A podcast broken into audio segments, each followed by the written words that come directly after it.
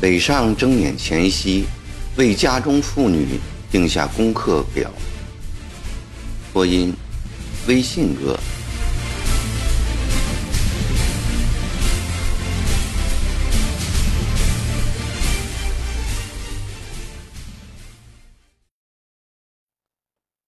原来僧格林沁的部队在山东潮州中了捻军的埋伏，全军覆没。他本人也被捻军砍下了头颅，噩耗震动了朝野。两宫太后下令辍朝三日，为满蒙亲贵眼中巨星的陨落致哀。僧格林沁与曾国藩同为带兵与太平军作战的大员，本应合舟共济。联合对敌，但实际上他们则形同水火，势不两立。僧格林沁自以为了不起，瞧不起湘军。湘军打下了金陵，他眼睛又红了，又不服输。堂堂大清的国戚，蒙古亲王，怎么不如汉族书生？他发誓要在两年内剿平活跃在皖豫。鲁一带的捻军，期望以此来压倒江南汉人的功勋和声望。曾林信求胜心切，驱使的马队昼夜不息地跟在捻军的后面追赶。捻是北方人对社团组织的称谓，捻即捏，将分散的力量捏合起来，形成一股势力。入捻有一定的手续和仪式，他们的成员都是社会最底层的人，诸如贫苦的农民、船夫、渔夫、饥民、无业游民、小手工业者以及破产失业的人等等。捻中的斗争表现在以联合的力量抗粮抗差、吃大户、护送走私盐贩，有时大股外出打劫财物。侧重在经济方面，后来太平天国起义了，逐渐吸引捻中的斗争转向政治方面，并且与太平军取得了联系。咸丰五年，各路捻军首领百余人聚会安徽蒙城县治河集，会议决定成立联盟，推举张乐行为盟主，号称大汉永王，下设军师。司马、先锋等职，祭告天地，宣布以推翻清朝廷为目的，在安徽、河南、山东等地风风火火地闹开了，给太平军以有力的支持。后来天津被湘军攻下，太平军大势已去，捻军也受到了极大的挫折。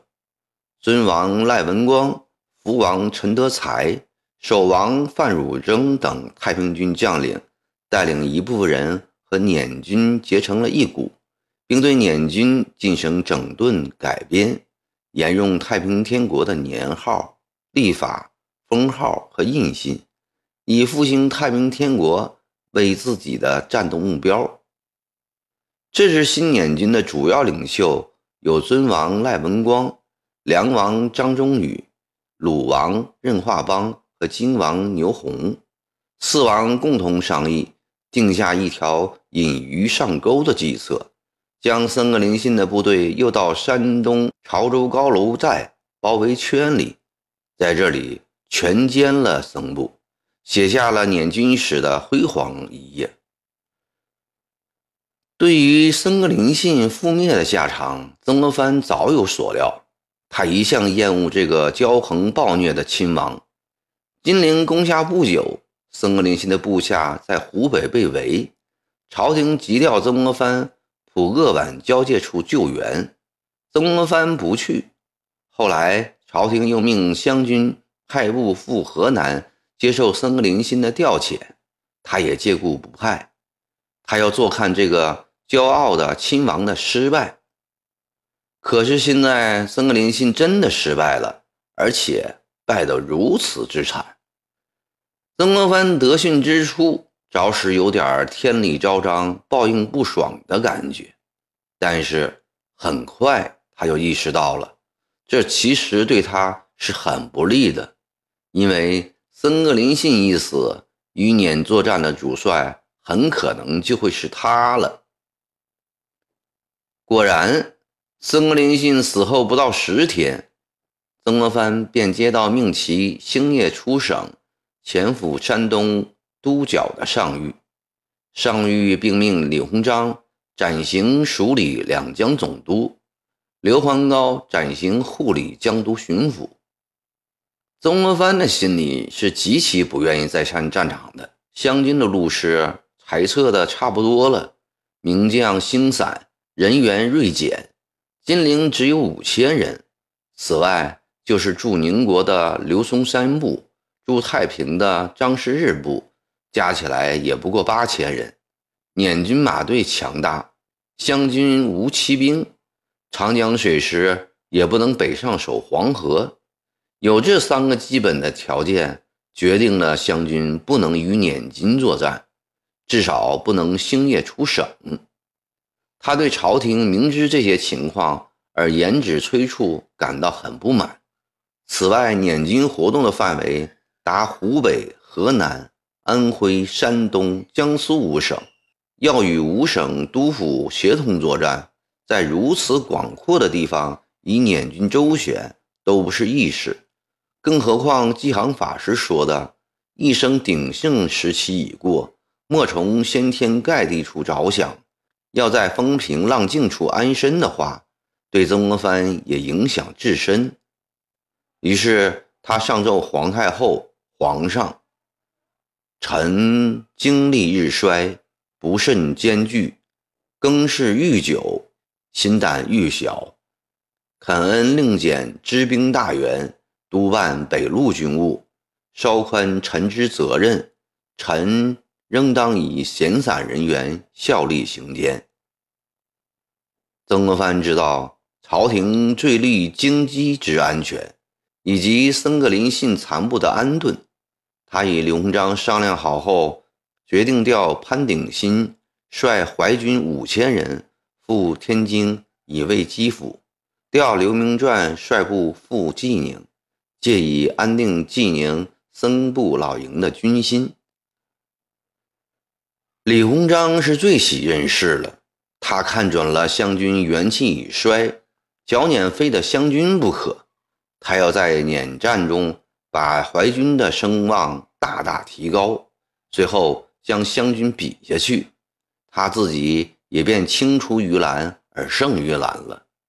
李鸿章重施当年淮军下上海的气概，用轮船将潘鼎新部五千人由海运赴天津，又命刘铭传带领所部火速赶到济宁。曾国藩呈上的奏请不但未得到朝廷的批准。反而给他一个节制直隶、山东、河南三省骑律各营及地方文武官变的大权。曾国藩一面上书推辞节制三省之命，一面知军命不能违抗，开始调兵遣将，准备北上留在金陵的湘军，有不愿北去的，曾国藩准予他们回籍，命张师日回湖南再招募。鲍超新晋得了一等子爵的荣誉，劲头很足，主动请缨。曾国藩叫他再招募四千，将廷军扩大到八千人，又调淮军张树声、周胜波部。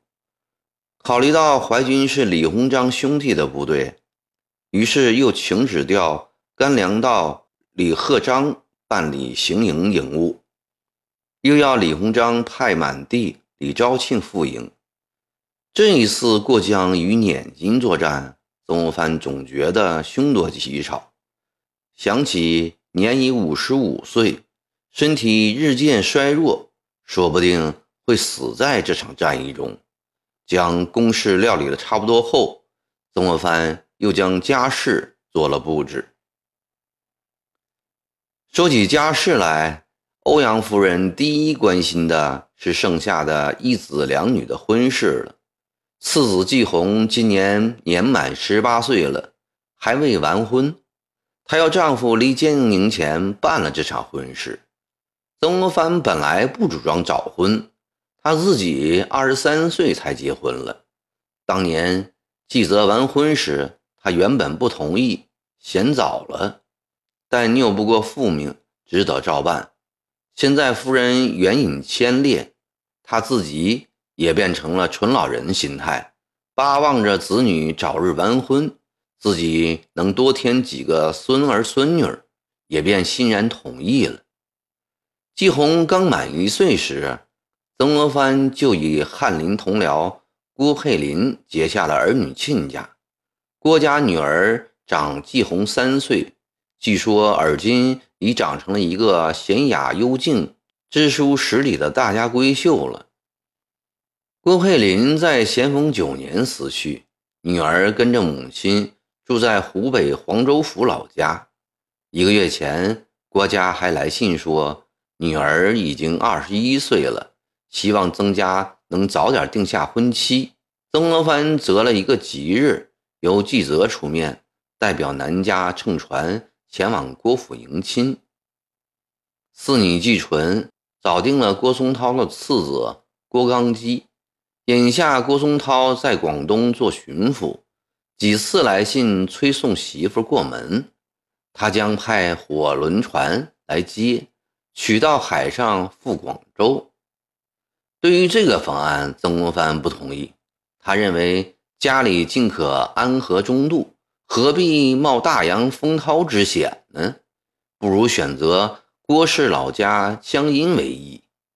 既然去年郭松涛嫁女。可以在乡音由郭松涛主持，为什么今年娶妇不可以这样办呢？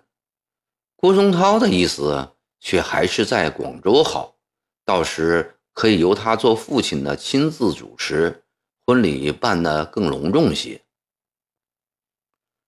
郭松涛这几年在广州得罪了乡绅，又与总督毛鸿宾不太融洽，心情不甚舒畅。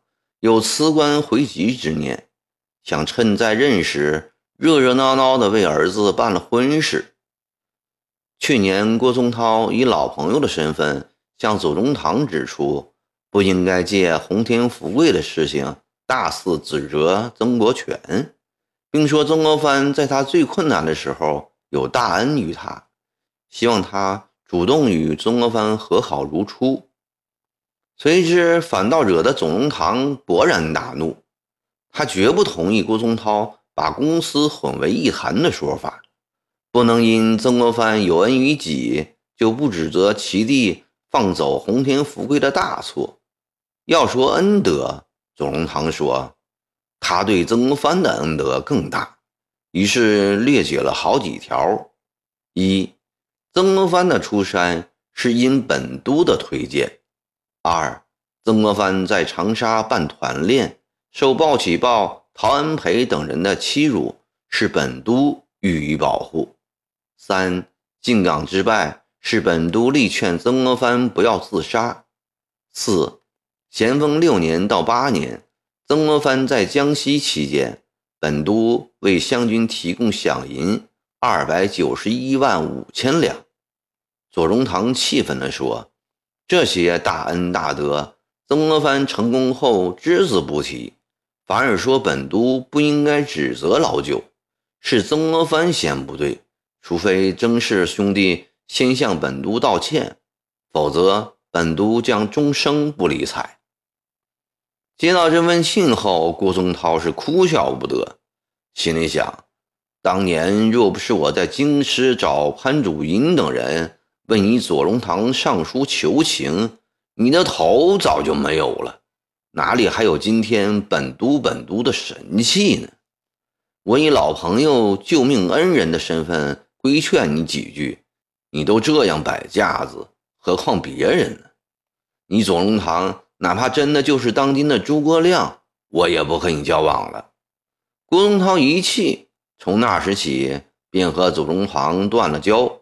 逢人便说左宗棠忘恩负义、居功自傲，不是君子。由此，他更相信自己的挚友亲家受了伤害，心中大为不平。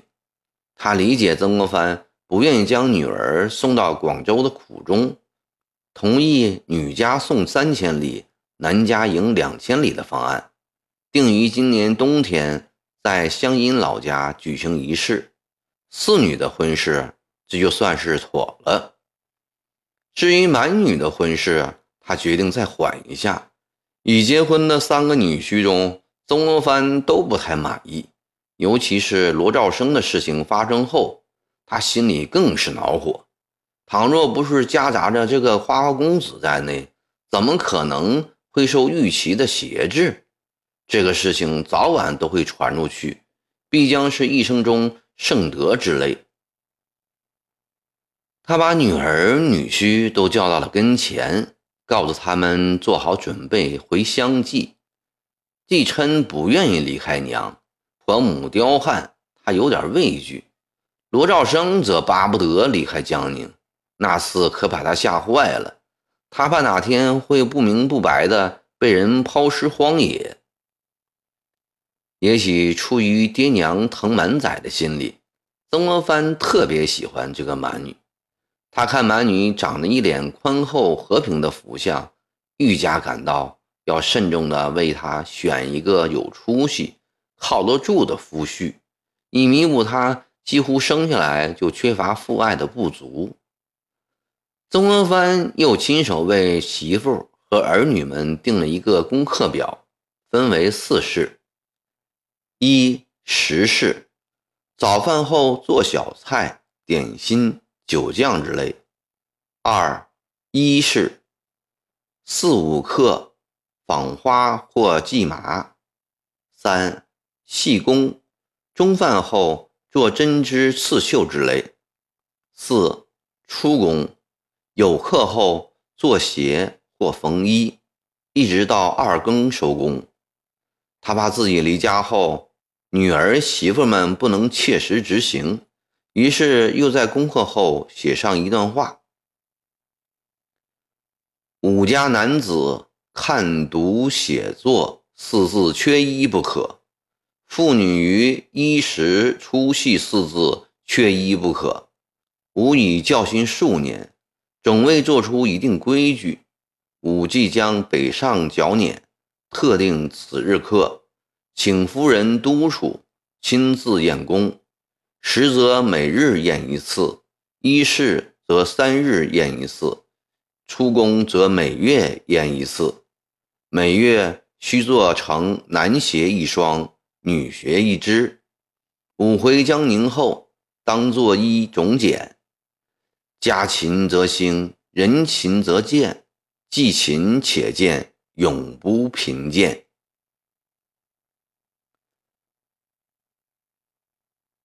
曾国藩记起还有一件大事没有完成。老九回籍后，曾国藩勉励他百战归来再读书，而他从小就对读书缺乏兴趣，这点做大哥的自然清楚。眼下老九虽处境不利，但他毕竟立了大功，又以巡抚之高位开缺，且年富力强，今后必有再起之时。翰林出身的大哥有责任帮助兄弟在学识文章方面提高一步。这半年来，曾国藩从前代著名奏书中选了匡衡、贾谊、刘向、诸葛亮、陆贽、苏轼、朱熹、王守仁等人的十七篇，模仿经言官给皇上讲经的形式，对每篇书。从内容到行文分段予以详细批解，最后又给了一个总评，并针对此篇再阐述一段为文之道。曾国藩自信，当今天下，上自帝师，下至相熟，能对历史名书分析得如此深刻精细的人并不多。他从心里乐意做这件事，他要以此。作为酬谢九弟的礼物，从咸丰三年在长沙办团练算起，到现在整整十四年过去了。十四年的战火生涯使他深深的懂得，在战事上自己实际上是不行的。不要说沙场上的挥戈驰马、身先士卒，他一个文弱书生根本望尘莫及。这一点当然不能苛求于带兵的统帅，但如果具备了，如像岳飞、齐光那样，就能在仕卒中更有威信。这且不说了，统帅最应具备的熟读兵书、洞悉全局、知己知彼。多谋善断，上知天文，下识地理，审时度势，出奇制胜等等才能。历次的失败已反复证明自己或不具备，或尚欠缺。过去在翰林院常觉得自己可以做诸葛亮、李泌一类的人，现在看起来那真是文人的梦了，正好比李太白一样。诗文中的豪言壮语横扫一切，古今英杰都不在他的眼里。其实并没有什么处理世事的能力，以至于卷入永王造反的漩涡，险些丢了性命。曾国藩常常想，倘若自己有诸葛亮、李泌、裴度、王守仁那样的统帅之才，金陵早就攻下了，长毛也早就平定了。用不着等到同治三年。要说自己在这方面还有点长处的话，那就是尚有自知之明，注意网罗将才，并放手让他们去干。前期靠的是塔奇布、罗泽南、李继斌、胡林翼；后期靠的是彭玉麟、杨岳斌、鲍超、左宗棠、李鸿章、曾国荃。尤其功劳巨大的。就是自己的这个胞弟老九，他真感谢父母送给他这样一个争气的好兄弟。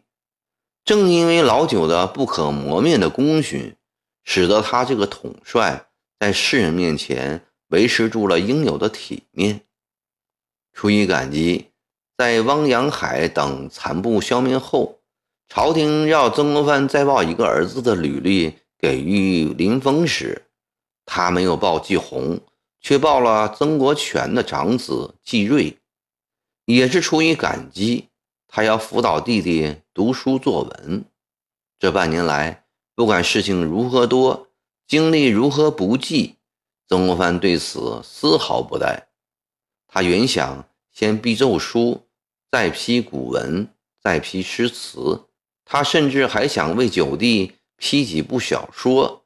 当时带兵的将领。大都喜欢读《三国演义》，曾国藩十分讨厌这本书。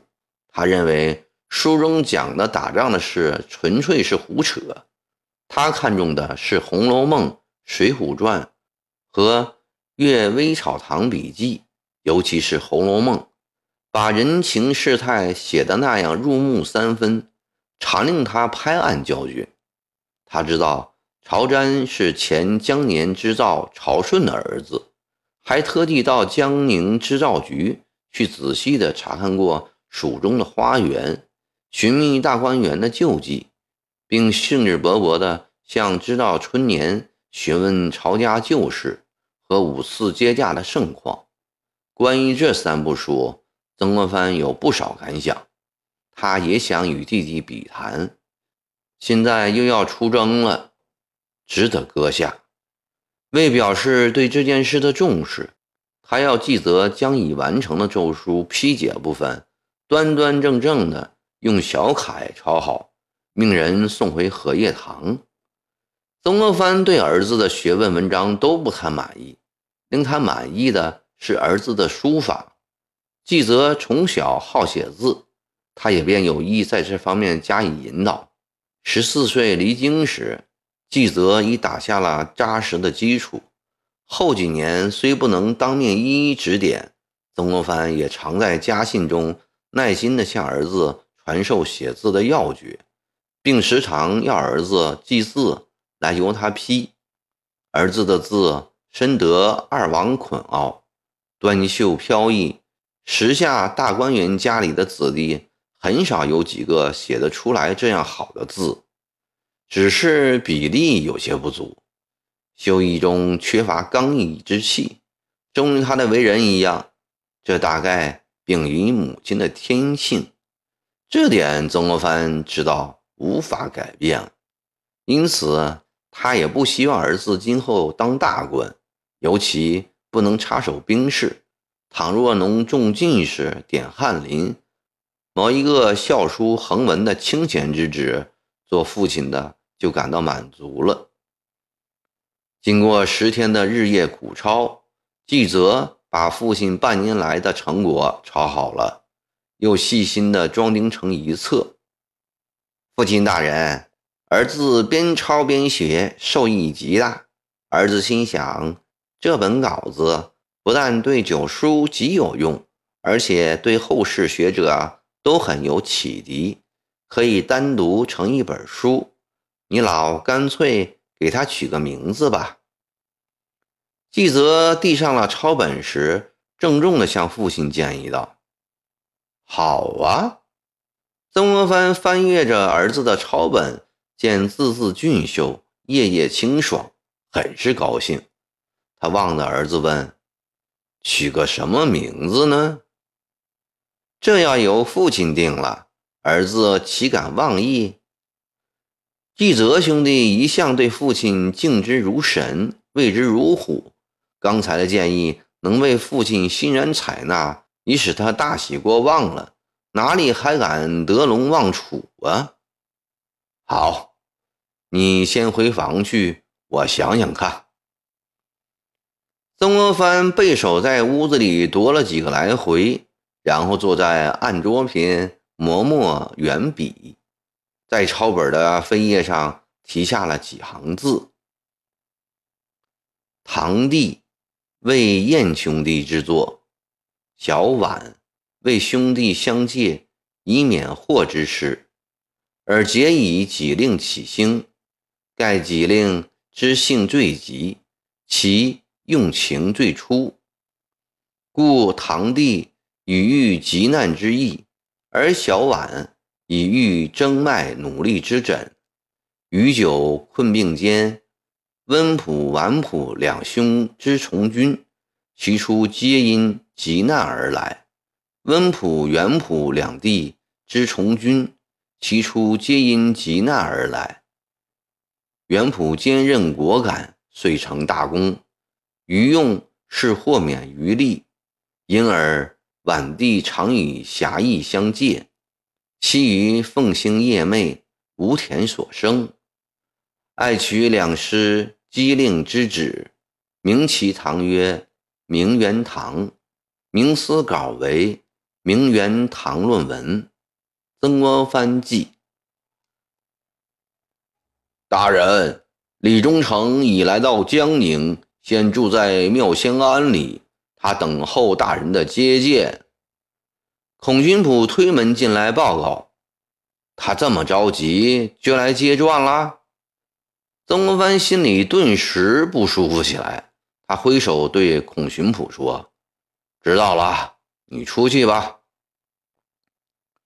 以这种态度对待自己的得意名声，江苏巡抚一等粟裕伯李鸿章，使孔巡捕大出意外。他不敢再问。悄悄地退了下来，刚出门，又被曾国藩喊回：“你到妙仙庵去禀告李忠诚，就说我今天下午去拜访他。”转瞬之间的突然变化，更使孔巡捕摸不着头脑。他答应了一声，便飞马奔出了总督衙门。孔巡捕哪里知道啊？就在这转瞬之间。曾国藩的脑子里却想了很多很多。